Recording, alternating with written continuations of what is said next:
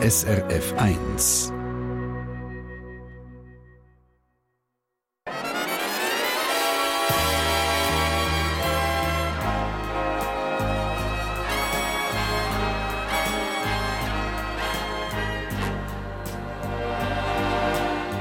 Persönlich.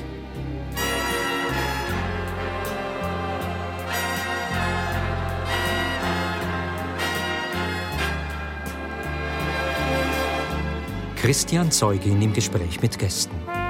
Und einen wunderschönen guten Sonntagmorgen, einmal quer durch die Schweiz, beim Morgentisch daheim oder unterwegs. Herzlich willkommen zur Live-Radio-Talkshow aus dem Casino Theater Winterthur. Guten Morgen miteinander. Und es sind Geschichten, Geschichten, äh, so wie sie nur das Leben selber schreibt, wo wir diese Stunde persönlich kennenlernen. Ich verspreche Ihnen, Sie lernen heute zwei außerordentliche Lebensgeschichten kennen. Zwei Menschen, die vor allem auch nicht aufs Maul gefallen sind. Das ist nämlich die Schauspielerin und Comedienne Tamara Cantieni. Sie haut Sätze raus, wie man merkt gar nicht, dass ich früher einmal gescheit war. Zurzeit ist sie unterwegs mit dem Solo-Bühnenprogramm Bad Influencer. Sie ist 48, verheiratet, Mutter von zwei Teenagern und wohnt in Oberengstringen bei Zürich. Guten Morgen, Tamara Gantieni. Guten Morgen miteinander. Schön da zu sein, ich freue mich. Schön, bist du da. Und gerade neben ihr der Gastunternehmer Michel Becklar, Chef von mittlerweile 15 erfolgreichen Betrieben in der Region Zürich. Er sagt, ich kann nicht kochen, habe nicht einmal eine Pfanne daheim, aber rechnen kann ich. er ist 53, geschieden, Vater von zwei jungen Männern und wohnt am Zürichsee. Herzlich willkommen, Michel Becklar. Guten Morgen. ein absolutes Zahlentalent, also auf der einen Seite und auf der anderen Seite eben die Frau, die sagt, man merkt gar nicht, dass ich früher mal gescheit war. Wie muss man das verstehen? Bist du einfach eine wahnsinnig gute Schülerin gewesen, Tamara? Ich bin wirklich tatsächlich eine sehr gute Schülerin gewesen, habe aber einfach mit der Schule nicht viel am Hut gehabt. Okay. Ich habe äh, immer ein bisschen geschaut, wo ich kann Spass haben. Das ist einfach immer wichtiger für mich und das habe ich konsequent durchgezogen. Aber dahinter verbirgt sich, glaube ich, ein unglaubliches Talent, sich Sachen können zu merken, weil einfach so durch die Schule durchsägeln, das macht jetzt keine und keinen, oder? Was heißt das? Ich wirklich ein bisschen das Geschenk bekommen, dass sich Sachen in meinem Hirn einfach festsetzen, wenn ich sie mal gehört oder gelesen habe. Das hilft mir bis heute beim Textlernen. Das ist dann überhaupt keine Sache. Mein Bühnenprogramm muss ich dann gar nicht viel wiederholen, wenn ich dann auch wochenlang nicht mehr gespielt habe. Es ist alles abrufbar. Es ist einfach da und das hat mich in der Schule gerettet. Weil das, was die da vorne erzählt haben, ist einfach im Kopf hängen geblieben. Wow. Wie sieht es bei deiner Memorisierungsmöglichkeit Talent aus, Michelle? Also ich bin auch nicht gerne in die Schule gegangen, aber ich bin auch nicht gut in der Schule. also. die Schulzeit ist in diesem Fall eine schwierige, schwierige Zeit. Eine extrem schwierige, ja. Gell? Ich bin äh, Legastheniker, ich bin wahrscheinlich, dazu hat es noch nicht gegeben, aber doppelt ADHS oder wie das Zeugs heisst da. Ich bin farbenblind, ich bin natürlich nicht irgendwie, und, und mich hat einfach mich hat es einfach nicht interessiert, die Schule. Mich hat die Kuh interessiert, mich hat der Wald interessiert, mich haben Blumen interessiert, aber ganz sicher nicht Rechnen oder Schreiben. Ja. Aber eben, du hast ein unglaubliches Talent für Zahlen. Äh, hast du mir gesagt, also schon fast ein übersinnliches Gefühl für Zahlentabellen. Du schaust etwas an und du siehst, wenn etwas nicht stimmt. Ja, das ist recht krass, aber das kannst du ja wie nicht erklären. Aber wann hast du das gemerkt? Ja, gell, das ist natürlich, irgendwann merkst du Sachen. Irgendwann merkst du auch, dass du äh, kreativ bist. Ich habe mir das ja nie zugetraut, als ich aus der Schule gekommen bin, dass ich so kreativ bin. Ich habe immer gemeint, ich sage so ein bisschen Mauerblümchen, oder? Und schlecht ein in der Schule. Ja, schlecht in der Schule und irgendwie immer ein bisschen weg von allem. Und auch das mit dem Rechnen, also ganz extrem habe ich gemerkt, als ich an der Hotelfachschule Luzern zuständig war für die Noten, wo die ganzen Notentabellen gekommen sind. Und ich das angeschaut und plötzlich gemerkt habe, dass irgendeiner von diesen 50 Studenten der Durchschnitt nicht stimmt.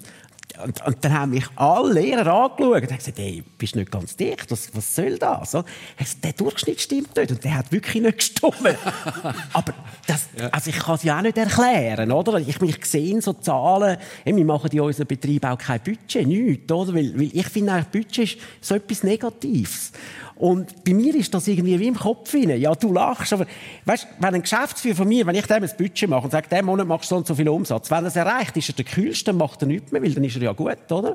Und wenn er es nicht erreicht, ist er frustriert und dann macht er auch nichts. Wieso soll er überhaupt das Budget machen, oder? Also, wir arbeiten eigentlich nur mit Vorzahlen. Also, wir machen wirklich kein Budget. Machen wir einfach nicht, weil ich finde es kein positiver Beruf. Und du unterrichtest nach wie vor an der Hotelfachschule Luzern, gell? Nein, leider nicht. Das nicht Nein, das mache ich nicht mehr. Nein, das mache ich auch Aber die, die, die sind legendär und kult gewesen, die, ja, die Stunde bei dir. Ja. ja, ich habe 15 Jahre an der Hotelfachschule Luzern unterrichtet, mit ganz, ganz viel Spaß. Aber gell, ich habe Buchhaltung unterrichtet. Ich, kreativer Mensch, bin eigentlich diplomierter Buchhalter. Das gibt es ja gar nicht. Das ist ja schon ein bisschen daneben, das Ganze. Und aber nach 15 Jahren Ja, hast du es dann irgendwann einmal, mal, ist, ist, ist, ist, ja, ist ein bisschen schade. Das fehlt mir einmal massivst. Also ich würde gerne wieder in die Schule gehen. Aber du hast zum Beispiel hättest können ans Gym gehen und Gymprüfung bist glaube gar nicht so richtig gegangen. Ja, mein Vater hat mir ein Jahr, also ich bin ja wirklich an einer Berg- und Talbahn in meiner Schulkarriere. Ich bin in die Sek, dann bin ich in die Real, dann bin ich wieder in die Sek, dann haben sie mich eben ins Gimmi tun. Und dann bin ich nicht an die Gimmi-Prüfung. Das ist richtig, mein Vater hat mir ein Jahr lang Gimmi vorbereitet und ich bin einfach nicht an die Gimmi-Prüfung, weil ich wollte unabhängig sein. Ich habe einfach gedacht, wenn ich jetzt nur mal vier Jahre von meinen Eltern abhänge, das kann ich mir wie nicht vorstellen. Aber eben, ich bin ein Vogel und meine, Eltern sind noch so nett, aber, aber ich kann das einfach nicht. Und nachher bist du Buchhalter geworden. Dann habe ich müssen, ja. Mein Vater hat dann, ist dann richtig sauer geworden. Also das ist dann das erste Mal, wo mein Vater wirklich gemerkt hat, dass er richtig, richtig hässlich ist auf mich, wo ich durch die Gimmi-Prüfung bin. Also ich hätte ja können einen Dreier schreiben, dann wäre ich, wäre ja okay gewesen eigentlich. Aber ich bin schon gar nicht gegangen, weil ich habe ja, ja einfach ein Problem, wenn jemand nicht fair ist. Also das ist so das grösste Problem. Und dann hat er, äh, dazu mal hat man keine Lehrer gefunden und dann hat mein Vater mich ins Auto gepackt. Ich weiss das noch ganz genau. Haben wir mit ihm auf Luzern und dann hat es dort ein Treuhandbüro gehabt, das früher der Brauerei gehört hat. Ich habe mich dort müssen vorstellen und dann habe ich meine Lehre in Luzern machen. Das Zimmer ist mir nicht zur Verfügung. Ich habe also jeden Tag bin ich auf Luzern pendelt. Und das ist natürlich der Horror am Anfang, weil als Zürcher in Luzern die Lehre machen, bist du natürlich ein Zützi. Das ist in Basel so, in Graubünden so und eben auch in Luzern so. und ich bin dann recht gemobbt worden, aber äh, ich habe mich dann dort recht gut geschlagen und habe dann schlussendlich ich glaube, eine der besten Lehren, die man überhaupt haben kann. Ja. Das heisst, wenn es die dann mal so richtig von pieksen oder wenn man die auch richtig fordert, dann gibst du Vollgas. Aber voll, ja. Ja, aber dort ist auch, dort ist, am Anfang bin ich brüllend zu meiner Mutter, das halte ich nicht aus, bin doch nicht ein Bürobünzli und so. Man kann es überhaupt, übrigens im Münsterhöfli habe ich den Brief aufgehängt. Es gibt einen Brief tatsächlich, der hängt dort an der Wand in einem von deinen ja, Restaurants. Im oder? Münsterhöfli, wo drin steht, ich, ich werde lieber Maurer als so Bürobünzli da. Also das mache ich einfach nicht. Also den haben wir aufgehängt, den finde ich so lustig. den jetzt anschaust. Ja, und dort habe ich es dann auch aufs Äusserste getrieben. Nach drei Monaten bin ich zu meinem Chef und habe gesagt, das kann ich einfach nicht machen. Ich kann nicht jeden Tag einfach nur Cremeschnitte kaufen, oder? Und, und Mutschli. Und ich habe nicht mal gewusst, was ein Mutschli ist. Bei uns heisst das Semmeli. Und dann haben sie mich schon wieder ausge... Also ich bin natürlich schon... Und dann hat mein Chef irgendwann mich so angestellt, also ähm, hat, äh, irgendeiner hat gekündigt, weil ich ein bisschen etwas gemacht habe, was man vielleicht nicht sollte, aber ich habe es dann trotzdem gemacht. Also was denn? Ja, ich kann ihm verraten, dass es, ja, es ist ja egal. Also, ah, Ja, jetzt wollen wir es erst recht ah, nein, das sage ich jetzt nicht. Also gut. das ist zwar schon total lang verjährt. oder? Also gut. Und dann ist mein Chef, der Stefan Gewür, so hässlich geworden auf mich und hat mir im Fall einfach wirklich, weil ich vorher ich sage unterfordert, hat mir einfach eine Buchhaltung angerührt und hat gesagt, jetzt bin ich drei Wochen, äh, drei Tage weg und dann habe ich den Abschluss. Ich habe keine Ahnung, was das ist. Ich habe keine Ahnung, was ich machen muss. Aber wirklich nicht. Also klar ein bisschen. Und dann habe ich, und das ist eben bei mir immer so, sag mir nein und dann ist es ja. Und dann habe ich mir einfach gesagt, dem zeige ich es. Und dem Luzerner zeige ich es erst recht. Ah nein, ist ein Kanton Schweizer. und dann habe ich wirklich im Büro geschlafen. Also ich habe einfach alles gegeben. Und nach drei Tagen ist der heim und der Abschluss ist da. Und der hat sogar gestummen. also, äh, und von dort ist es dann wirklich losgegangen. Oder? Von dort habe ich natürlich einfach eine unglaubliche Lehre gehabt. Und dann habe ich da den Buchhaltungslehrer, Stefan Gmür, und nebendran den Michael Hostmann. Das ist früher der Trendforscher in der Schweiz gewesen. Das ist eigentlich der, der die Toni Navarro hat, der zum Beispiel aufgetan und so Zeugs. Und äh, ich bin da in der Mitte von denen gewesen, und die haben eigentlich nur ein, ein Problem gehabt, die zwei. Für wer ich schaffe. Und die haben sich einmal fast die Köpfe verschlagen, oder? Und ich so in der Mitte. Und es war natürlich mega spannend gewesen, oder? Ich habe natürlich so viel gelernt. In Das ist die Basis in dem Fall. Also ganz Genau. eine wichtige Basis Das von dem ist Erfolg, der in den Jahrzehnten Ja. nachher Ja. kommt. Jetzt sind wir bei den Zahlen gewesen, und ich schaue über zu der Tamara Cantieni. So weit von den Zahlen bist du ja in deiner ersten Karriere auch nicht gewesen. Du hast das KV gemacht. Und Ja. dann am Schalter gewesen, bei der Spar- und Leihkasse Oberfreiamt. Ja. Sag mal. Ja, also ich habe es mir dann irgendwann einfach machen, so in den Teenagerjahren gefunden. Nein, im Aargau, wo ich aufgewachsen bin, gibt es ja In Muri. Bezirksschule, genau. Und nachher geht man dann an die Kantonsschule. Und bei dem Übergang habe ich gefunden, nein, das ist jetzt wird's langsam ein bisschen mühsam. Ich mache, glaube ich, lieber das KV, das Sprache, da muss ich gar nicht machen. Das flutscht von allein. Und kann ist wirklich so gewesen? Tatsächlich. Ich habe wirklich nichts müssen machen. Auch dort weiterhin. Und habe aber immer gewusst, wie du auch, ich arbeite keinen Tag in einem Büro, aber die Ausbildung hat mir wahnsinnig viel Spass gemacht. Und dort, äh, an dem Schalter, in dem halben Jahr, wo ich dann am Schalter war, haben wir Radio hören. Das hast nicht überall teuer damals. Und dann ist ein Bericht gekommen über die Schauspielakademie Zürich. Und ich kann euch nicht erklären, warum, aber in dem Moment, wo ich das gehört, das sind Aufnahmeverfahren wieder, dann ist mir wie ein Blitz ist mir eingeschossen und ich habe gedacht, das will ich machen. Und hat mir dann aufgeschrieben, die Telefonnummern, die Schauspieler, und von dort an ich. Und zum Glück habe ich nichts gewusst vom Hintergrund, wie viele Leute sich da bewerben, was das bedeutet. Ich bin noch nie in einem richtig klassischen Theater Also du hast, du hast vorher nicht irgendwie in der Schule groß oder weißt, eine Schauspiellehrerin oder Lehrer oder irgendwas. Ich hatte eine Zeichnungslehrerin aus Luzern. Luzerner, die haben die hat mir immer gesagt, du musst auf die Bühne, du musst auf die Bühne, weil ich während dem Zeichnen immer viel Seich gemacht habe und erzählt habe und alle haben giggelt. Und sie hat immer gefunden, ich mache da eine Show, ja, Führungszeichen, im positivsten Sinn. Und sie hatte ich auch noch im Hinterkopf gehabt von, du musst auf die Bühne. Und dann ist das von dieser Schauspielschule und ich habe gefunden, das mache ich. Denn? Dann habe ich mich dort beworben und ich weiß, ich habe nicht einmal gewusst, wie ich mich vorbereiten muss. Die Klassiker muss auswendig lernen und habe dann umgefragt. Irgendjemand hat mir irgendwelche Bücher gegeben. Reklambüchli. Reklambüchli von diesen Dialogen und Monologen. Und ich habe nicht einmal ausgewählt, ich habe einfach irgendetwas genommen und bin, ich glaube, in meiner Naivität, in dem, das mache ich jetzt, hat das dann funktioniert. Also das muss ich schon noch ein bisschen mehr erklären. Du bist ja angegangen, du hast, glaube ich, einen Monolog geführt, aber es wäre eigentlich ein Dialog gewesen. Horror. Ich, weiss, ich, ich, ich habe immer auch die Befürchtung, dass es so schlimm war, dass es eben schon wieder gut war. Weil ich habe eines von diesen Büchern, die ich bekommen habe, ich keine Auswahl gehabt, ist ein äh, Dialog zwischen der, von Bernard Shaw, Cäsar und Kleopatra, Kleopatra und der Cäsar. Und ich bin natürlich allein das Vorsprechen und habe einfach imaginär mir den Cäsar vorgestellt und mit einem imaginären Mensch geredet. Dann ganz schrecklich. Und ich glaube, die Jury oder die, die Leute dort haben gefunden, die Frau hat nicht mehr alle Tassen im Schrank. Äh, das aber interessant gemacht hat. Aber sie hat Talent. Offensichtlich, ich bin dann erstaunlicherweise, weil ich dann dort war, habe ich dann erfahren, dass da hunderte von Leuten auf die zwölf Plätze springen, die es pro Jahr gibt. Das ist eine staatliche Schule, das ist ja immer wie gerade so ein bisschen, weil es kein geschützter Titel ist vom Schauspieler, ein bisschen Versicherung, dass man nachher auch allenfalls einen Job findet. Und äh, bin dort weitergekommen und habe dann erfahren, die Leute sind in allen Schulen gewesen, vorsprechen und ich das erste Mal überhaupt noch nie in einem öffentlichen rechtlichen Theater gewesen, Sachen schauen. Und bin dann eigentlich innerlich immer kleiner geworden, aber ich kann es immer mehr wählen. Das hat mir so gefallen. Und irgendwie habe ich das dann geschafft, um dort reinzukommen. Von 800 haben die 12 genommen und du bist eine von denen gewesen. Tatsächlich. Wow. Ja. Ja, Ja. Glück, Ja, Glück.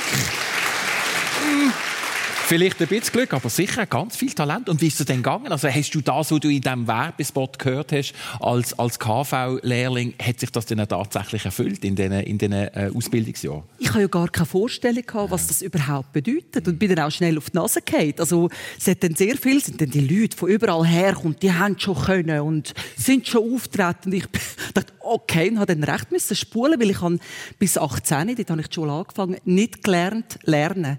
Ich habe nicht gelernt, dass ich muss muss.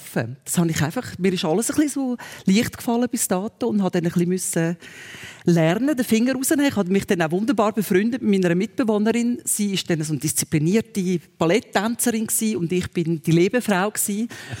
Und sie ist mir immer geläutet, komm da und komm dort. Ich dachte, das will die Frau von mir, die ist so anders als ich. Aber irgendwie ist das eine super gute Symbiose gewesen. Ich habe ihr beigebracht, dass man Spass haben im Leben und sie hat mir beigebracht, dass man ein bisschen arbeiten für etwas. Und das ist ein ganz gutes Duo geworden dann während der ganzen Ausbildung. Du hast einen Förderpreis schon gewonnen, relativ früh, gell? Ja, ich habe ein Mikrostipendium gewonnen und das war aber auch Zufall. Also nach einem Jahr Schauspiel haben meine Lehrer gesagt, das so kannst du nicht weitermachen, sonst bleibst du einfach nicht da. Es wird geschafft und ich bin dann, äh, bin dann zusammengestaucht worden und fast ein bisschen provisorisch weitergekommen. Und äh, die Guten, die geschafft haben und auch gut gewesen sind, ich bin nicht so, ich bin nicht ein herausragendes Talent während dieser Schulzeit, äh, die haben dann dürfen als Mikro vorsprechen. Und ein Kollege, der Pasquale Aleardi, der, der heute schon ganz grosse Sachen spielt, äh, in Deutschland überall grossartige Sachen macht, der ist schon dort so hochbegabt gewesen, der hat schon von der Schule weg immer besetzt für Film und Theater. Er war schon gar nicht in der Schule von Anfang an. Und er hätte Sella das vorsprechen. Und dann hat er nicht können für den Dreh und hat dann mir angerufen und gesagt, Mara, du kannst für mich gehen, aber sag's niemandem, sonst lönt es dich nicht.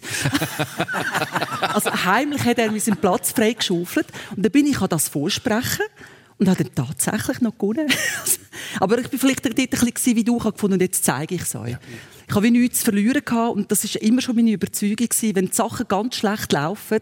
Äh, wir interpretieren das immer als schlecht, die Krisen. Aber das sind die guten Momente, weil ich finde, das mobilisiert Kräfte. In einer guten Phase, wo alles irgendwie läuft und klingt, dann wird man ein bisschen bequem und faul. Und erst wenn so ein bisschen das Viertel auf Grundeis runtergeht, dann fängt man an, seine Kräfte mobilisieren. Und das ist, passiert mir immer wieder. Und im Nachhinein ist man immer sehr, sehr dankbar für die Krisen, die bei mir immer einfach Kräfte mobilisieren. Du nix, Michel Beckler sitzt neben und sagt ja. ja das kennst du in dem Fall. Wenn ist denn zum letzten Mal äh, etwas auf, auf Grundeis gelaufen oder äh, so richtig ins Stocken gekommen, wo du gesagt hast, so, jetzt entweder abbrechen oder jetzt Vollgas, damit wir da wieder aus dem Schlamm rauskommen? Ja, das gibt es immer wieder mal. Ich denke, wenn du Unternehmer bist, musst du mit dem auch können umgehen oder? Schlimmer ist eigentlich eher der Flo, oder? Das ist mein Geschäftspartner, der ist natürlich relativ strukturiert und muss mit so einem Chaot umgehen wie ich. Aber äh, das Letzte ist Pickschick an der Bahnhofstraße. Wir haben einen Laden übernommen an der Bahnhofstraße. Wow! wow. Und haben dort äh, relativ viel Geld investiert. Ich hatte einfach eine Idee gehabt mit verschiedenen Partnern. Habe dort aber auch gemerkt, dass ich einfach nicht mit Partnern kann umgehen kann, außer der Flo. Aber der geht wahrscheinlich jede Woche einmal zum Psychiater. ähm, und ähm, ja, und das ist völlig in die Hose. Aber total. Und wir wissen es heute noch nicht, wieso. Mhm. Äh, die Gäste, die tätig sind, haben immer gesagt, hey, das ist so lässig. Aber wir haben, also, man kann sagen, wir haben in zwei Jahren zwei Millionen verloren. Das ist also dann wirklich richtig viel Geld dafür, aber wirklich richtig viel Geld. Vor allem auch für den Florian, der irgendwie 36 ist und äh, noch nicht so lange beteiligt ist an dem Ganzen. Und da musst du halt einfach den Mut haben, entweder geradeaus oder wir haben es dann eingestampft, oder? Wir haben einfach zugemacht. Haben, aber eben, dann hat, weil das Problem ist ja eigentlich, Du kannst davon ausgehen, ja, gut, zwei Millionen, wenn es nicht besser dann sind es nachher drei oder zweieinhalb Millionen, die du verlierst, oder? Irgendwo. Oder baust es nochmal um, oder? Das Milchbar läuft heute wie verrückt. Am Anfang haben wir dort einen riesen Fehler gemacht. Dann haben wir nochmal zugemacht, haben nochmal 300.000 Franken investiert, weil wir einen Fehler gemacht haben, muss man halt einfach mal dazu stehen. Nochmal investiert, aufgemacht und heute ist das es ist ja abartig, wie das Teil läuft. Mega lässig. Beschreib mal ein bisschen die Dynamik, die du hast mit deinem Partner, mit dem Florian Weber. Was, was, wie, wie, wie teilt ihr euch? Ja, er sagt immer, aber es stimmt natürlich so, er ist der Innenminister und ich bin der Außenminister. Sichtbar und hörbar, oder? genau. Nein, also man muss ja. ganz klar sagen, er führt den Betrieb. Ich meine, es sind mittlerweile 400 Mitarbeiter. Äh, ich wäre gar nicht fähig, ich wäre viel zu chaotisch. Ich, nein, das geht nie. Also das, das würde einfach nicht mehr möglich mhm. Und er ist recht strukturiert, er führt den Laden und ich bin der, der die neuen Sachen, die Ideen und eben die Ideen könnte ich ja nicht mehr mal umsetzen. Das macht er schon wieder er. Mhm. Also, ich meine, also ohne, Was ohne ihn hätte ich keine eigentlich? ja, ein bisschen rumsaufen. Siehst du es ja, darum bin ich jetzt dick. Aber, aber eben, wenn du ein bisschen rumtrinkst, lernst du die Leute kennen, die dann da dich weiterbringen. Das ist, mm. Also das Netzwerk ist Also er lebt sicher gesünder wie ich. Jemand muss. Also wir hören jetzt hier ein Duo, oder? Ähm, Tamara, kann man sagen, dass du eher Einzelkämpferin bist, mit dem, was du heute machst als Schauspielerin und als Comedienne? Ja, aber es hat mich lange davon abgehalten, um wirklich Soloprogramm quasi starten. Ich hatte das schon immer so im Hinterkopf gehabt, aber mich jetzt immer abgehalten. Ich bin nicht jemand, der gerne allein schafft und allein kämpft. Ich kann, ich kann das, glaube ich, so sagen. Ich habe Menschen gern. Ich habe Leute gern. Ich bin gern mit Leuten zusammen. Ich bin gern mit Freunden zusammen. Ich arbeite aber auch gern mit Leuten. Ich habe Publikum gern. Also, nicht, weil es um mich geht, sondern weil ich die Leute gern habe. Das ist lässig, wenn man zusammen etwas erleben kann. Und, äh, darum bin ich eigentlich nicht wirklich eine Einzelkämpferin. Das ist eine neue Erfahrung in meiner Karriere, selber so zu arbeiten. Ich mache es gern. Ich sehe, es geht. Aber ich freue mich auch immer wieder, wenn Produktionen sind und ich Kollegen habe, weil ich, ich arbeite gerne mit Leuten. Bad Influencer ist kurz vor der Pandemie fertig geworden. Ja. Das Baby ist gerade noch geboren worden. Erzähl ein bisschen, wie ist das entstanden? Also ich habe eben immer so ein bisschen im Hinterkopf gehabt, ich würde gerne Comedy machen. Und in dieser Ausbildung, die ich hatte, war immer so ein bisschen, ihr macht ein klassisches Theater, ihr seid jetzt so ein bisschen die Staatselite, ihr geht nachher an die Häuser und ich bin immer so verloren gewesen in diesen klassischen Theater. Ah, bin ich dort der Typ für Kätchen und Julian, was auch immer, schon, schon früher nicht. Ich habe schon mit 20 ausgesehen, wie heute mit 40, also 48. ich war schon so, so, so eine Frau gewesen. Ich bin nie so ein Mädchen, so der Mädchen-Typ gewesen. Das hat es für mich schwierig gemacht bei den Klassikern. Aber ich habe mich auch nie so wohl gefühlt. Und es ist wie nicht mein Gewesen. Und äh, irgendwann, viel, viel später, als ich aufgehört habe, das spielen und wieder zurück bin, da habe ich gedacht, Komödie, das ist es, das ist es, was mir Spaß macht. Ich bringe gerne die Leute zum Lachen, ich lache selber gern. Ich habe gerne das Schöne und das Positive. Das ist einfach etwas, man trägt das ja als Schauspieler auch mit. Es gibt Forschungen von Neurologen, wenn du etwas spielst, ein Drama, und die Sachen erlebst währenddessen, das Hirn schüttet die entsprechenden Hormone aus. Das unterscheidet nicht zwischen real und nicht real. Und im Umkehrschluss heisst es, wenn du natürlich positive Sachen machst, lustige Sachen, du nimmst das Gelächter und die Freude mit in deinen Alltag. Und das, das hat mir gefallen, immer schon. Ich habe mich aber wenig getraut, so richtige Komödie zu gehen, weil ich immer im Hinterkopf hatte, das machen wir nicht, wir machen richtiges, ja, Theater, wo ich nie daheim war und wahrscheinlich auch zu wenig talentiert oder zu wenig meine Richtung war. Und in der Komödie habe ich dann sofort wieder Fuß gefasst. Das ist einfach etwas, was mir liegt. Das erwartet man vielleicht so im ersten Moment auch nicht von mir. Und äh, mit diesem Comedy-Zeug habe ich gedacht, ja, und allein, und kann ich das, und finde das die Leute dann auch lustig. Nicht, habe ich nicht so Selbstvertrauen gehabt, um darauf zu bauen, dass das wirklich könnte oder irgendjemand interessiert. Ich nehme mich an mich auch zu wenig wichtig, ganz ehrlich, dass ich so, ich muss jetzt da kommen. Aber irgendwie hat es mir nicht losgelassen. Ich dachte, jetzt mache ich das oder, oder ich, dann hake ich es ab, wenn es nicht klappt oder es funktioniert. Und habe dann so angefangen, kleine Stand-up-Sachen zu machen. Und dann hat der Dani Gundelfinger vom Comedy House in Zürich gerade gesagt, irgendwie nach zweimal Auftreten von mir überhaupt, machst du auch mal ein Solo? Und ich sagte, ja, ja, mache ich dann mal. Und er hat gesagt, gut, kannst du in einem Jahr bei mir machen. Und habe ich gesagt, das ist gut. Und mein Maul hat das gesagt, bevor mein Hirn irgendwie können reagieren konnte. Und mein Hirn ist im Hintergrund, bist du wahnsinnig? Aber das Maul hat schon gesagt, ist gut, machen wir. Und dann habe ich einen Auftrag gehabt, ich muss ein Comedy-Programm schreiben innerhalb von einem Jahr. Und das ist äh, einfach, du kannst schon 20 Minuten, dann nochmal dreimal so viel. Und dann haben wir dann das und habe das völlig überschätzt. Es ist dann wie nicht vorangegangen und mhm. wirklich einen Monat vor meiner Premiere habe ich noch kein vernünftiges Stück zusammen gehabt. Wow. Und bin dort in Hamburg mit dem Theater und habe gedacht, ich muss das Handtuch schmeißen. Das funktioniert nie. Es warten alle, sagen, hey, das ist schlecht, ich hätte es doch gewusst. Ich dachte, das kann ich nicht machen, das ist nicht gut, was ich kann. und habe die Segel streichen und habe noch meiner Freundin Aniko Jonat angerufen, die wollte die Endregie machen. Und gesagt, du bist entlassen, fristlos, ich künde alles. Und sie ist auch eine ganz enge Freundin von mir und die hat dann geschumpfen mit mir. Die hat gesagt, so, hörst du auf. Du machst keinen Schritt retour. Du gehst links, du gehst rechts, aber du gehst nicht zurück zurück. Du holst dir jetzt jemanden, der das schreibt, oder gehst einmal über Bücher und schaust, warum das Stück nicht funktioniert. Und in diesem Gespräch haben wir dann so ein bisschen herausgefunden, was es hakt. Ich habe irgendwie so kein Konzept gehabt, weil als Schauspielerin brauche ich für Comedy trotzdem einen roten Faden. Viele Stand-up-Comedien erzählen einfach Geschichte an Geschichte. Und das hat für mich nicht gestimmt. Ich habe wie so einen Bogen gebraucht. Und während dem Gespräch ist das Influencer-Zeug Bad Influencer. Und wo das gefallen ist, da wieder wie so ein Geistesblitz gesehen. Ich dachte, ich bin eine Influencerin. Das ist meine Geschichte und erzähle all meine Missgeschicke unter dem Aspekt, dass ich das mache, zum Klicks generieren, was ja leider auch ein bisschen wahr ist, was die Leute alles machen, zum erfolgreich sein in den Social Media. Und das hat mich beflügelt, dass ich zurückgekommen bin, angesessen bin und ich schwöre euch, in einem Tag das Stück geschrieben habe. Sagt, ah ja, danke. danke. Wow. Wirklich. Okay. Also die einzelnen ja. Bausteine habe ich ja. einige schon gehabt und andere, das hat mich so beflügelt. Ja.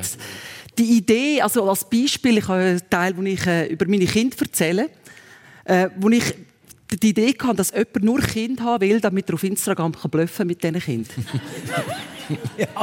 es fällt überall alles, was du machst. Wenn alles nur ist, zum Dussen etwas beweisen, dann wird alles so herrlich komisch. Aber ich muss auf die Finger hauen und aufhören zu schreiben, weil es mir noch ganz viel eingefallen. Weil, äh, das fängt an, wenn man am Morgen zum Bäcker geht, noch ein Selfie macht mit dem Gipfel und den Kaffee über sich leert, hauptsächlich das Bild. Das ist so absurd, leider ein bisschen traurige Realität. Aber wenn man es so ein bisschen überzeichnet, ist das einfach, und das hat mich dann beflügelt. Großartig. Und nicht funktioniert. Ich zu und, und du bist, du bist auf Tour im Moment aktuell, gell? Ja, genau. Ich bin äh, nächste Woche im Aargau, zwei Wochen in Zürich. Also, Schön. Es ist ein bisschen eine lustige Zeit, äh, nicht so wie, wie ja. noch vor dieser Zeit, aber ich finde, äh, umso mehr ist es wichtig, glaube ich, dass man Zeiten findet und so Klammern findet, wo man kann lachen äh, und, und ein bisschen fröhlich sein und äh, es nützt ja nichts, wenn man äh, nur mit Angst und Sorge durch die Welt läuft persönlich auf SRF 1 mit der Tamara Gandieni und der Michel Beckler. Wir sind so ein bisschen in der Frühlingsgefühl. Bei euch geht es jetzt recht los auf der Ufenau. In der Zusammenarbeit mit dem Kloster Einsiedeln. Jetzt stelle ich mir vor, der Michel Beckler und der muss mit Benediktinermönchen verhandeln. Sag mal, wie geht das? Mega. Also das macht mir unglaublich Spaß. Gell? Sicher, wirklich, Nein, nein, das ja. ist wirklich... Also ich hätte jetzt auch nicht gedacht, ich glaube, als ich das Telefon bekommen habe oder das Mail, hey, Herr Becklar, wir würden gerne, dass Sie sich bewerben und so, da dachte ich, was habe ich dann mit einem Kloster zu tun? Aber äh, wir haben dann das gemacht, weil gell, die Insel, ich bin ja dort aufgewachsen, gerade nebenan. Die Insel war früher meine Pirateninsel als Kind. Ich bin immer mit dem Kanu dort raus, vor allem im Winter, wenn kein Mensch da war und so. Ja, und dann haben wir das beworben, dann habe ich jetzt die kennengelernt. Und das sind natürlich super intelligente Menschen und so lustige. Und das Problem ist, sie trinken auch noch gerne Eis.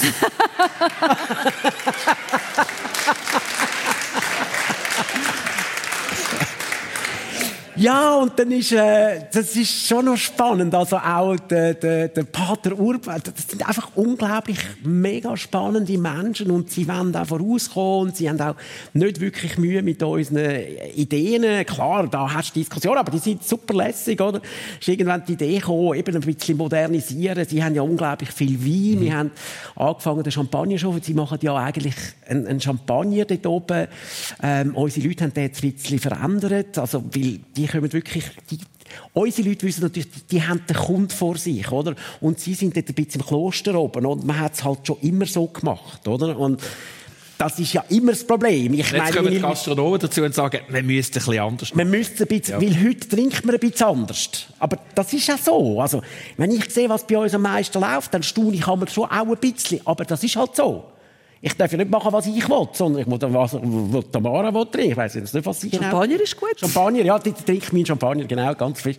Und ähm, ja, dann haben wir die Wein angefangen zu verändern. Und der Champagner ist jetzt schon aus ausgetrunken. Es hat keinen mehr. Also dann kommen wir erst irgendwie im August wieder rüber, weil das ist dann plötzlich so gegangen und der ist weg gewesen. Und ja, wir haben jetzt auch die anderen Weine ein bisschen verändert. Ich bin zum Etikette gegangen und habe gesagt, hey, die Etikette ist... Und dann bin ich da mit diesen mit diesen Leuten zusammen gewesen, oder? Mit diesen Mönchen. Und dann, ja, äh, was wolltest du? Gesagt, ja, eigentlich wäre ja noch lässig, äh, der Bensky. Oder so. Also, Bensky, ich meine, äh, so lebe ich, oder? Ja. Bensky, ja, der, Wenn schon Bensky, der, der prominenteste Künstler, Ja, genau, genau. Ja. Wäre ja noch lässig, vielleicht mit einem Kloster, findet er ja noch toll, und dann ja. noch der gestörte Gastronom in der Mitte. Und dann äh, haben die natürlich gesagt, ja, kommst du den an? Und dann gesagt, ja, nein. also, das bringt ja nicht einmal ich an, oder? Und dann habe ich aber so weitergesponnen und gesagt, ja, wie wäre dann der Harald Nägeli, oder? Also, das ist ja der Vorgänger von Bensky, grundsätzlich, oder? Und dann hat er gesagt, ja, der kommst auch nicht an. Und, und eben, mir musst du nur sagen, kommst du nicht an. dann lade ich 10 aus und dann habe ich wirklich über das Baylor Museum in Basel habe ich da irgendwo irgendwann einmal eine E-Mail-Adresse gehabt, aber wo überhaupt nichts mit, ich habe sie einfach gehabt, der hat einfach geschrieben, hallo, das ist der Michel und bla, bla, bla, bla dann hat die voll reagiert. Das ist seine äh, Assistentin und hat gesagt, ja und so. Und hat gesagt, ja, ich habe die Idee und die Klosterwein und das sagen ja wie Rebbergen auf deren Inseln und, und, und, und. Auf jeden Fall habe ich jetzt meine Etikette mit dem Harald Nägeli und nur für die Inseln.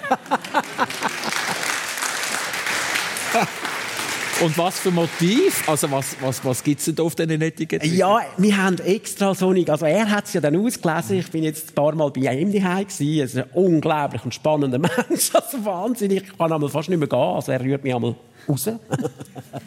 Aber das kann man sich vorstellen, also Zürich Schnurrenhalt ist auch nicht lang aus, Und ähm, es kommen also alles Sprayereien, die irgendwo einmal in der Stadt Zürich oder in Düsseldorf irgendwo an der Wand mhm. sind. Also es gibt nichts, einfach die, die wir alle kennen. Oder? Also auf der Rosiflasche kommt zum Beispiel äh, der, der, äh, wie heißt das Tier? Der, der Flamingo oder, wo er gemacht hat, ist er ziemlich berühmt. Passt, passt natürlich zu einer Roséflasche. Äh, auf, äh, auf Champagnerwein kommt das ins Urweib oder Urweib oder wie, wie er dem sagt. Und es kommen alles so Sachen, die wir kennen. Äh, das Spannendste, was er dann unbedingt hat wollen. Und das will er unbedingt, das ist äh, sein Skelett. Und zwar genau das, wo am Kunsthaus war. Weil das haben sie einfach weggeputzt und nicht gewusst, was das für eine Kunst ist. Also das haben wir jetzt auf der Flasche, auf der Insel Rufenau. Und die Idee ist eigentlich, die Flaschen sind da wirklich auch noch lässig gemacht, auch mit dem Kloster zusammen. Die Etikette, was es für ein Wein drin ist, ist hinten drauf. Und du kannst eigentlich die sammeln. Also es geht eigentlich auch noch ein bisschen ums Recycling. Du kannst also die ganzen Flaschen sind eigentlich nur nur Harald Nägelis drauf. Wenn du die also heimnimmst, also wir hoffen, dass auf dieser Flasche alle mit Flaschen heimlaufen. Auch betrunken ist okay. Man kann ja nicht mehr ein Auto fahren, man muss ja mit dem Schiff über. Und dass wir die vielleicht sammeln, also es war so eine kleine Idee. Gewesen. Also ich finde es mega spannend, wirklich cool. Ja, gerade das frisch aus der Taufe quasi, aus der Kreativküche von, von Michel Becker. Genau, das hat jetzt noch niemand gehört, das ist jetzt wirklich so ganz, ganz neu. Aber die Flaschen sind schon da, also ich bin... Die gibt's. Ja, am 1. April geht es auf. Jetzt hat nur das Kloster Mühe, weil die jetzt erst ja, wir haben ein bisschen mit Wein und so. Und haben gesagt, was? Ja, wir brauchen ein bisschen mehr Umsatz. Und jetzt sind sie, glaube ich, schon am Schwitzen, weil sie gar nicht mehr wissen, wie sie den Wein herstellen sollen. Und das finde ich natürlich mega spannend. und jetzt lässt sicher der Dominik zu, der den Wein oben macht und denkt, du, dir zeige ich das persönlich live auf SRF 1 mit Michel Beckler und Tamara Gantieri. Ich meine, es ist ja lustig, wenn man euch zulässt. Das macht Spaß und tönt nach viel Unterhaltung. Aber was sich ja verbindet, das ist ein knallhartes Knochengeschäft. Ich meine, weder Comedy noch Gastronomie ist ein Ponyhof. Das ist, äh, da geht es um Gewinn, da geht es um Erfolg. Ähm, man muss die Säle irgendwie füllen. Wie geht ihr um mit dem, mit dem Druck? Also Tamara, jetzt äh, Corona, die ersten ähm, Gastspiele haben wieder angefangen. So die Angst vor dem leeren Schauspielraum. Wie, wie gehst du mit dem um? Ja, also die Angst, es ist einfach gehört im Moment zu einer Realität und ich, da kann man, kann man einen Kopfstand machen. Es ist, wie es ist und ich habe einfach Freude. Äh, einmal haben wir vor 25 Leuten gespielt, so kurz vor Weihnachten. Das war sehr wenig aber es war eine sensationelle Vorstellung ja. Die Leute haben Freude gehabt, ich habe Freude gehabt und ich hebe mich an das. Ich bin nicht so Zahlenfanatikerin wie du. Ich bin mehr Buchstabenfanatikerin. Ich sehe sofort einen Rechtschreibfehler. Das ist wie Talent. Also auf einem Platz. Und dann schicke ich dir nie ein Mail. mal, mal. Ich schicke dir auch keine Rechnung. Also, ja, von dem her haben wir uns da gefunden.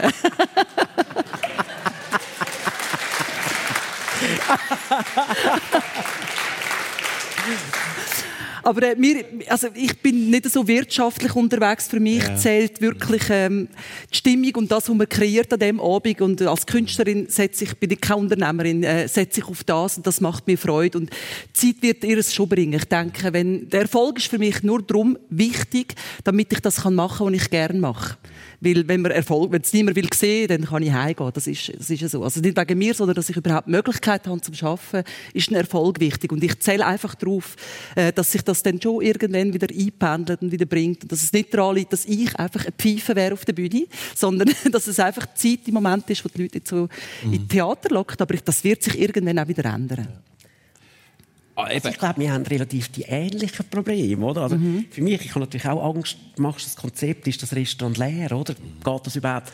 Und ich denke, viele Gastronomen vergessen ein bisschen, man lernt etwas an der Hotelfachschule und es ist dann so, oder? Weil es steht in der Bibel und es ist so. Aber ist es dann wirklich so, oder? Und ist dann eine Hotelfachschule wirklich wenn du genau das machst, was jeder, all die Tausend, Tausende von Leuten, die unsere Schule machen, genau das machst, kannst du doch gar nicht mehr Erfolg haben, weil es geht gar nicht, oder? Und ich äh, denke, ich mache wie du, ich studiere meine Gäste, ich studiere, was wollt ihr, was wollen die Leute, oder? Ich gehe auf Saint-Tropez, laufe durch, ich gehe total angestellt, nicht lässig mit mir in ein Restaurant weil ich gehe etwa 20 Mal aufs WC. Ich muss zwar nicht aufs WC, ich gehe schauen, was die Leute essen. Ich schaue, was die für Wein trinken. Ich schaue, wieso sind die da. Ich studiere den Gast, das machst du sicher auch, oder? Ich studiere, ich meine, das verrückteste Beispiel, weißt du, welcher Wein ist der bestverkaufte Wein bei uns? Und es ist sicher nicht der beste, den wir haben. Und der Mensch, der ist, du musst eigentlich den Mensch verstehen als Gastronom, wie du auch. Was will er denn? Bestverkaufte Wein ist Miraval von Angelina Jolie und Brad Pitt. Ich meine, sorry, was hat denn das mit Wein zu tun? Aber er ist mit Abstand der bestverkaufte Also es ist das Etikett und es ist der Name. Natürlich. Das Also Angelina Jolie und jeder hat das Gefühl, er sieht vielleicht so aus, wenn er also ich weiß es auch nicht. Also keine Ahnung. Also, nein, das ist verrückt. Also wohl, wenn man viel davon trinkt, sieht schon manchmal einer nachher aus in der Brad Ja, dann wirst du ein bisschen rosé. Aber das ist ja noch wie, also das heisst, es geht viel um Emotionen, es geht viel um ein Gefühl. Wieso ist eine Etikette auf einer Weinflasche so wichtig? Also, ich verstehe es ja auch nicht, oder? Also, aber muss ich es dann verstehen? Nein, ich muss es verkaufen, es ist mein Business und ich finde es ja lässig, wenn es läuft. Oder, als ich da irgendwann im Coco habe ich äh, als dritten Gang einen Gemüsekorb. Da gibt es einfach frische Radiesli und äh, Erd äh, Gurken, also einfach wie die Haie eigentlich. Da sind die Köche und haben gesagt, wenn du das machst, dann kündige ich. Ich gesagt, bist nicht ganz dicht. Das ist nicht Kochen, das ist Hasenfutter. Hey, und das ist dann schon noch krass. Ich habe dann die Köche müssen, in- ins- ich meine, ich glaube ja die Ideen auch. Ich bin mit denen auf Südfrankreich und dort gibt's ja den Crudité-Korb und dann hat zum Glück gerade irgendeiner, gerade ein Chateau Mouton, keine Ahnung was für Wein getrunken, für 1000 Stutz. Und dann haben gerade die oh, das müssen wir glaub machen, dann trinken die bei uns auch so Wein. oder, also, auch das ist ja unglaublich, oder? Dass es, und wenn wir etwas im Coco nicht, verändert haben, dann ist das der Gemüsekorb. Weil jeder hat davon. Und jeder hat dann das Gefühl, er nimmt noch ab, oder? Und so. Und es ist sehr gesund. Aber nebendran gibt es dann irgendwie so eine Sardellenmayonnaise, die es so dick macht. Und dann bestellen sie das, dann können wir nur mal so ein Töpfchen haben von dem, oder? Also, weißt, äh, es ist, aber du musst, den, du musst den Mensch verstehen, oder? Ja, aber- aber das ist, glaube ich, ganz zentral.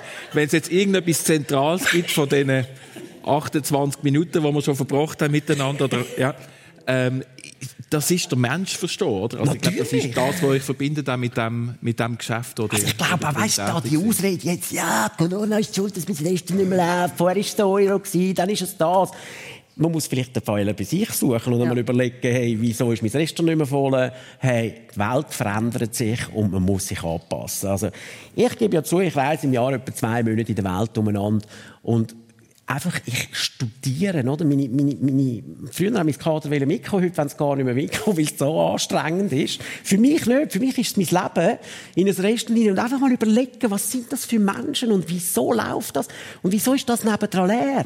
Und es ist meistens gar nicht der Food, oder? Es ist, es ist das Lebensgefühl, irgendwie positive Vibes, also das, was du sagst, das, das ist für mich so wichtig, genau das.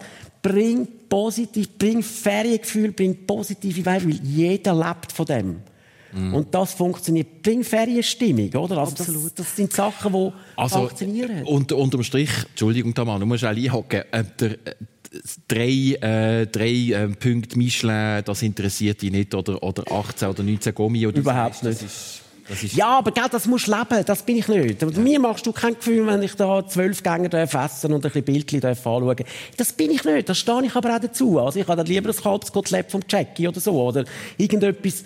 Ich äh, mache das, was- darum habe ich auch keine grosse Bar, ich gehe nicht in eine Bar. Ich, ich mache eigentlich wirklich das, was ich lebe und wo ich dahinter kann stehen und wo ich irgendwie stolz kann dazu sein Und alles andere, was ich auch schon probiert habe, ist alles in die Hose gegangen, wenn ich es nicht lebe. Das ist, glaube ich, auch etwas, was uns äh, verbindet. Ich glaube auch, man muss wahnsinnig authentisch sein in deinem Ja. Beruf, und in meinem wahrscheinlich auch. Wenn etwas machen, wo alle machen, wie es in einem Buch steht, oder etwas wollen sein, wo man nicht ist. Ich glaube, die Leute schmecken das automatisch, wenn etwas, man möchte etwas Glaubhaftes haben. Ich denke, beim Essen auch. Da, da, da- da ist man beieinander und will eine schöne Zeit haben. Und wenn das nicht ehrlich ist, dann ist es einfach nicht lässig. Und ich glaube, auch auf der Bühne, intuitiv spürt man, was echt ist und was nicht echt ist. Und wenn man so ein von sich rausgibt, kommt das einfach eher an. Und ich glaube, der Mut hat, zu sich zu stehen und, und äh, wahrhaftig zu sein, dass, wo du sagst, das bin ich und so sehe ich es. Und dann ist es das, wo deine Handschrift trägt. Und das kann man erkennen, mit dem kann man etwas anfangen. Das liebt man oder liebt es nicht, aber man kann es erkennen. Und es braucht wahnsinnig viel Mut und auch ein bisschen Kampfgeist, oder? Wie viel Mal ist mein Kader da und ich allein da? Und dann tätscht es. Und dann finde ich es natürlich immer noch spannender, oder? Wo ich am 2 am Morgen äh, den Campingplatz gekauft habe, ziemlich äh, roséig. Ich und am nächsten Morgen zu meinem Kader gegangen bin, dann die halt gesagt, hey, du bist nicht ganz dicht, als wären wir mit einem Campingplatz, oder? Und das ist ja immer das Gleiche. Ein Campingplatz machst du die Augen zu, da denkst du an Birkenstöcke, Raviolibüchsen und irgendwie, ja, das ist ja, aber, aber das ist der Mensch, oder? Das, so denkt er. Und ich habe den Raum gesehen und das, den Platz gesehen und dachte, wow, was kann ich daraus machen, oder? Und dann ist das ganz klar gegen mich. Aber all, gell? Also ich bin allein da gestanden und ich habe dann gefunden, und ich habe so Kopfweh gehabt, habe gesagt, weißt du was, ich zeige es euch, oder? Und bin wirklich allein. Also die haben und dann sind zum Glück Bühnenbildner hinter mir gestanden, weil die haben das natürlich gelesen. Das ist natürlich ein Bühnen. Ich baue ja immer nur mit Bühnenbildnern. Und ich meine, schau jetzt Fischers Fritz an. Also das ist ja krass, wie das heute ein Place to be in Zürich ist. Michel allein so gegen alle und am Schluss hat er Michel gewonnen. Ja, das liebe ich eigentlich. Ja. Kann aber auch sein, dass ich mal verliere. wir haben unglaublich viel schon ähm, berührt. Was wir noch nicht berührt haben, sind, sind eure Wurzeln. In deinem Fall, Tamara Candieni, deine Eltern sind aus dem ehemaligen Jugoslawien gekommen. Mhm. Das war ein sehr sozialer, lauten und lustiger Tisch bei euch daheim. Ja, bei uns war wirklich immer viel Halligalli. Also meine Eltern sind lange vor dem damaligen Jugoslawienkrieg gekommen. Wir reden hier von den 70er Jahren. Genau, sie sind Ende 60er Jahre gekommen. Ja. Ich bin Anfang 70er dann, ja. Äh, geboren. Und äh, bei uns ist einfach immer, wir haben immer Leute daheim gehabt. Äh, es ist immer gesungen worden. Ich habe dann erst später in der Schule gesagt, kannst du singen? Ich kann Stimmbänder, natürlich. Also, da kommt ein Ton raus. Und habe nicht verstanden, dass Singen können einen Perfektionismus voraussetzt. Das ist immer völlig unwichtig bei uns daheim. Man singt, weil man Freude hat, weil man Lust hat. Und äh, so bin ich anders ein bisschen aufgewachsen, weil äh, klein und bescheiden und so, aber einfach immer sehr, sehr warmherzig und laut. Und mit zwölf einbürgert, wie ist das gegangen? Grossartig. Ich bin ja in Muriargau aufgewachsen, wo wir so ein bisschen mit dem Kloster haben. Ich habe einen Klosterhintergrund, wie du jetzt ein Kloster Zukunft hast, habe ich ein Kloster Vergangenheit in Muriargau. Und das war wirklich lässig, weil der Gemeindepräsident, seine Tochter, ist mit mir in die Schule und dann bin ich dort reingekommen, dann hat es keine Prüfung gegeben. Ich so, ah, du bist schon, hä, läuft in der Schule? So, ja, ja. Und dann haben wir einfach nur geredet, was wir für Kinder und Jugendliche machen in diesem Dorf und am Schluss da den, den Ausweis bekommen. Das war völlig klar. Ich bin aber auch immer sehr, sehr integriert. Auch meine Eltern, meine Mutter ist, hat im Spital gearbeitet, die hat der Hälfte der Bevölkerung auf die Welt zu kommen. In der Gebärabteilung hat sie geschafft. Und immer wenn wir durch, durch Muri laufen, also schauen Sie, das ist jetzt der Jonas, der ist 17, den haben sie auf die Welt gehalten. das ist also von dem her im Dorf. Und bis heute bin ich, also ich bin schon lange nicht mehr in Muri, ich bin schon lange in Zürich, aber äh, ich bin sehr, sehr verwurzelt mit dem Dorf und habe da grosse Heimatgefühl. Und wir sind immer, ich fühle mich wahnsinnig als Schweizerin schon mit einem anderen Hintergrund, aber auch meine Eltern lieben die Schweiz und meine Mutter ist bis heute in Muri, die lieben das einfach heiß und das war einfach von Anfang an unser Daheim. Im Fall von Michel Beckler, das ist eigentlich eine Juwelierdynastie und da bist du der bunte Hund gesehen. Ja, sehr, ja. also wirklich etwas anderes gemacht? Ja, sehr, ja, ja, ich weiss noch. Also was bei mir angefangen hat, mein Onkel gesagt, hey, tun unserem Namen keine Schande an. Also so hat eigentlich meine Firma angefangen. Und äh, ja, das ist mir dann schön eingefahren. Das habe ich aber auch nie mehr vergessen. Das habe ich eigentlich nur, ja, gell, aber ich bin natürlich eben Legastheniker. Ich bin wirklich, ich bin einfach wirklich, also meine Eltern haben ein bisschen Mühe mit mir als Kind, oder? Weil ich bin einfach immer das gemacht, was die anderen nicht gemacht haben, oder?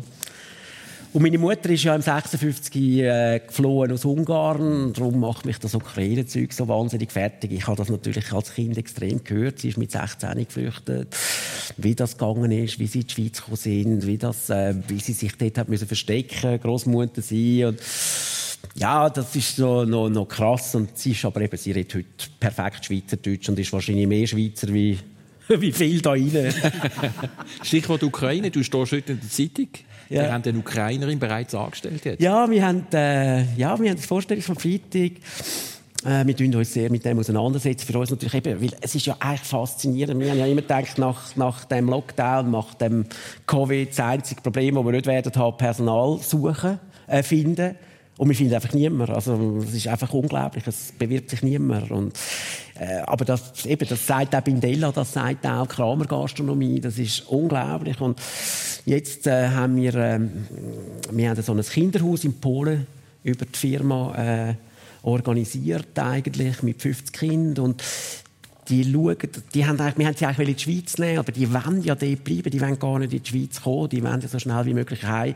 Und dort hat es jetzt auch Frauen gehabt, die unbedingt wollen arbeiten Ja, und jetzt haben wir es eigentlich recht lässig, dass die einen, die in die Schweiz gekommen sind, die Eltern schauen auf die Kinder von diesen Frauen, die Koch oder Service gelernt haben. Ja.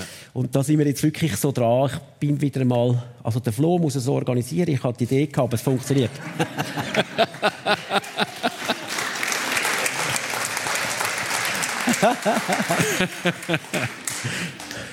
Reden wir noch ein bisschen über Liebe.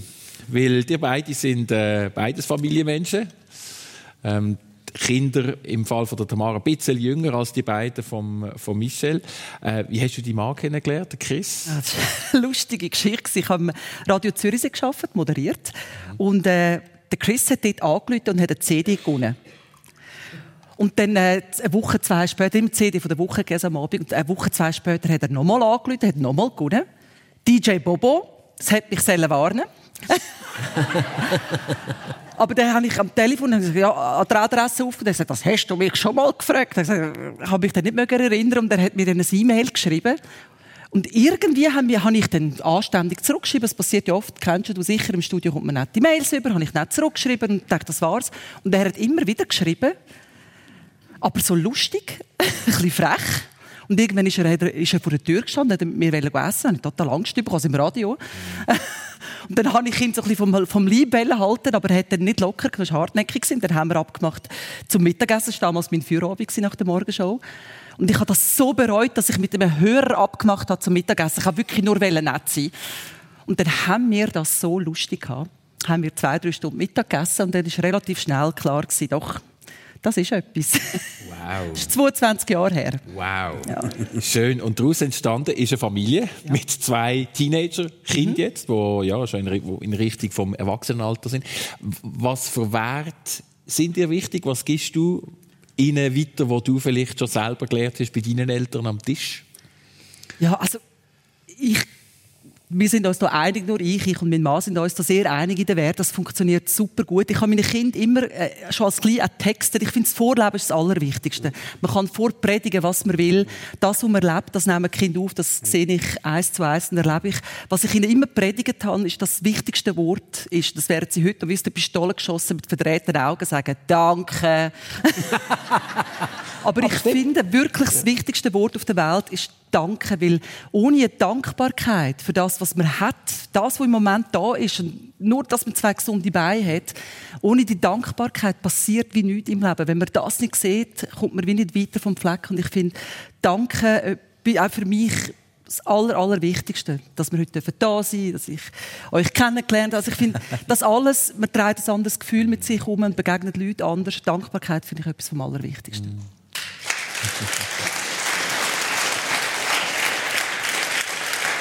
Und ganz am Anfang gesagt, Michel, in deinem Fall, du bist geschieden, hast aber zwei äh, junge Männer, der eine schon über 20, der andere kurz vor dir. Was gibst du ihnen weiter, deinen beiden Buben oder deinen beiden grossen Buben? Also genau gleich. Also Dankbarkeit ist für mich extrem wichtig und einfach, ich glaube, etwas, wo, wo wir auch nie dürfen vergessen, ist einfach nicht selbstverständlich, dass wir so schönes Leben haben, oder? Also das, äh, ich meine, wir wohnen hier in der Schweiz und meine, das ist ein Diamanten, einfach, also ich meine, wir müssen dem auch Sorge haben und also das probiere ich Ihnen extrem zu vermitteln, oder? Weil das ist mir schon wichtig. Wie machst du das? Weil es ist ja je nachdem nicht ja. selbstverständlich, dass, dass so junge Leute ähm, also es ist extrem schwierig. Nein, also, ich, meine, es ja. ist, ich meine, wir leben natürlich auf einem unglaublichen Niveau. Oder? Ja. Aber wenn ich einmal merke, dass sie aus, also wenn, wenn es nicht mehr stimmt, dann knallt es auch die und zwar richtig. Oder? Also ich bin dann schon noch, ja, der Kleine hat das letzte Jahr mal ziemlich viel Geld müssen, also ich habe es mir einfach vom Konto weggenommen, er hat gar nichts können machen, weil er zwei, drei Sachen versprochen hat auf, auf sehr hohem Niveau. Und er hat es einfach nicht eingehalten. Und dann finde ich, es ist einfach nicht selbstverständlich, dass der Papi zahlt und es muss einfach auch mal Konsequenzen haben. Mhm. Und sonst, also, für mich ist das sehr, sehr wichtig, auch in unserer Firma, dass es einfach nicht selbstverständlich wird, dass wir so erfolgreich sind. Und dass es einfach, ja, Dankbarkeit, wie du, oder? Zu Beziehung, ich, äh, ich glaube, ich bin einfach nicht beziehungsfähig. Also das bin ich glaube wirklich nicht, weil ich bin so ein Vogel, wahrscheinlich irgendwie von Ungarn, ein bisschen Zigeuneradern. Ich reise, ich lebe am liebsten auf der Welt irgendwo. ja, und, äh, aber ich fühle mich momentan recht wohl so als Vater von zwei unglaublich tollen Söhnen und verbringe extrem viel Zeit mit ihnen zwei. Schön, sagt er mit einem breiten Lachen. Persönlich ist das Ziel auf SF 1. Wir sind wirklich praktisch am, am, am Schluss von dieser Runde. Bei dir geht es schon gleich auf die Bühne wieder, gell? Ähm, in, in einer Woche. Ja, genau. Wir haben Freitag in der Woche in, in Mue, in Kanton Aargau, am 1. Jawohl. April in Zürich mit dem Bad Influencer. Inzwischen gibt es wieder kleine Auftritte. So. Also, ich freue mich, dass es überhaupt stattfinden kann. Auch da eine gewisse Dankbarkeit. Es ist natürlich nicht so, wie es war vorher, aber ich freue mich, dass es wieder nach Öffnung aussieht, dass es nach Frühling schmeckt für uns. Ich hoffe sehr, wir kommen da wieder bald in eine Normalität hinein. Und in Richtung Frühling geht es jetzt eben als nächstes mit dem Baby aufnehmen, oder? Das ja, am 1. April. Am 1. April. Gut. Und da muss ich jetzt noch ein bisschen hinten da. Jetzt muss noch ein bisschen etwas laufen. Gut. Wir suchen noch ein bisschen Mitarbeiter. Merci vielmals auf jeden Fall, dass ihr euch Zeit genommen habt. Vielen Dank fürs Zuhören und allen einen ganz schönen Sonntag und eine gute Woche. Merci vielmals.